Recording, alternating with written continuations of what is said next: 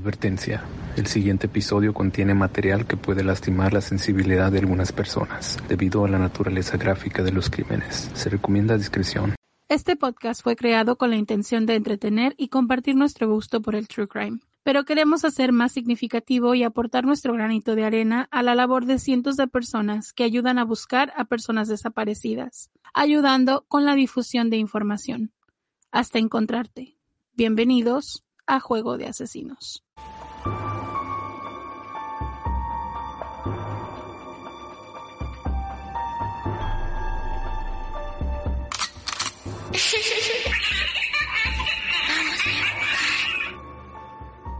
Yo soy Marta. Y yo soy Kiki. Hoy le contaremos la historia de la adolescente Sara Morales. Con 14 años en aquel momento salió de su casa familiar en la calle Ingeniero Ramírez Toreste del barrio de Escaleritas, en Las Palmas de Gran Canaria, el 30 de julio del 2006. Se dirigía al centro comercial La Ballena, donde había quedado con un amigo. El centro comercial estaba a un kilómetro y medio de su casa, pero Sara nunca llegó al centro comercial. Salió de su casa con una camiseta amarilla de tirantes y una falda vaquera, unas bambas plateadas y gafas graduadas con montura metálica. Ella mide 1,55, tiene pelo largo y ojos marrones. Su amigo la llamaba al móvil, pero ella no contestaba. Él continuó insistiendo en llamarla hasta que saltó el buzón de voz. A las cinco y media, él llamó a la casa de Sara para contarle a sus padres lo que estaba ocurriendo. En ese momento se dio comienzo a una auténtica pesadilla para la familia de la joven. Sara nunca había desaparecido ni se había escapado de casa antes, y si se retrasaba llamaba para avisar y para no alarmar a sus padres. Solo llevaba las llaves de su casa, el móvil y algo de dinero. Ni siquiera llevaba documentación encima. Indicios que solo acrecentaron la preocupación entre sus familiares, amigos y conocidos. Esa misma noche y tras interponer la correspondiente denuncia ante el Cuerpo Nacional de Policía, daba comienzo una de las investigaciones policiales más mediáticas y complejas desarrolladas en Gran Canaria. Casi un mes más tarde se produce la primera movilización de apoyo de escaleritas. El 7 de septiembre, una cadena de televisión nacional anuncia la aparición de Sara en Algeciras. La noticia es falsa, pero genera gran expectación. Los rastreos no cesan. La familia en primera línea recibe el apoyo de miles de ciudadanos. El 30 de julio del 2007 se cumple el primer aniversario de la desaparición de Sara, con una marcha que reúne a más de 2.000 personas en la capital Gran Canaria. La madre de la menor, Nieves, pide, y la citaré, si alguien la retiene, por favor la deje en libertad. Dos meses más tarde, Narciso Ortega, entonces jefe superior de la Policía Nacional en Canarias, anuncia que su equipo de especialistas va a comenzar la investigación desde cero. En enero del 2008, el intento de rapto de una menor en la garita activa de nuevo las alertas y obliga a los agentes policiales a buscar, sin éxito, una posible relación con el caso de Sara Morales. Detienen solo días más tarde a un hombre que finalmente fue exculpado.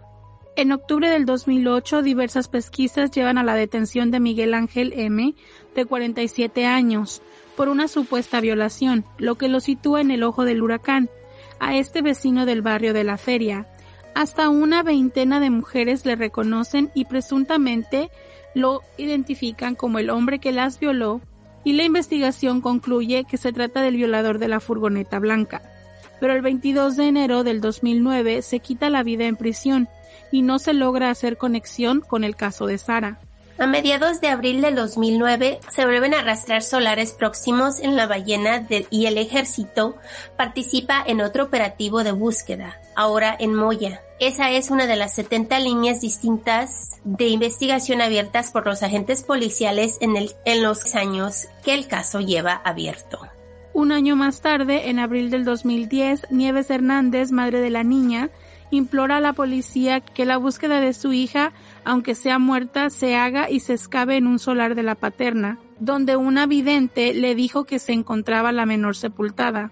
Tras dos días de rastreo tampoco hay suerte. En marzo del 2010, los agentes inspeccionan con la ayuda de cámaras un pozo de Jinamar ubicado en la finca de los Naranjos, donde hayan huesos humanos a 30 metros de profundidad. Ese es precisamente uno de los lugares a donde trasladaba a sus víctimas el conocido como violador de la furgoneta blanca. Durante el primer trimestre de ese año se llevan a cabo varias búsquedas infructuosas. En marzo del 2013, las pesquisas policiales siguen su curso y revisan y analizan cada pista con el indicio que reciben sobre la desaparición de Sara Morales. En marzo del 2013 realizan varias comprobaciones y entre ellas un pozo en un barranco de Guiniguada, pero tampoco encuentran nada. Con el paso de los años y cuando se cumplen décadas de su desaparición, el eco mediático se ha apagado, mientras la investigación sigue estancada y su familia continúa Así que si tienes cualquier información que logre dar con su paradero, por favor comunícate a info.qsdglobal.com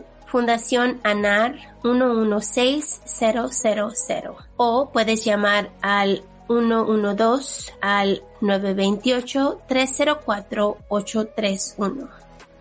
Hasta encontrarte.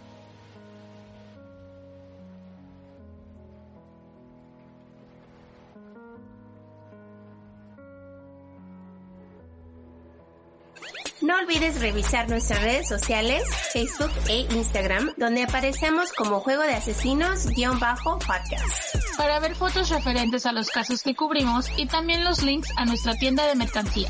Somos un iBox Original. Gracias por escuchar.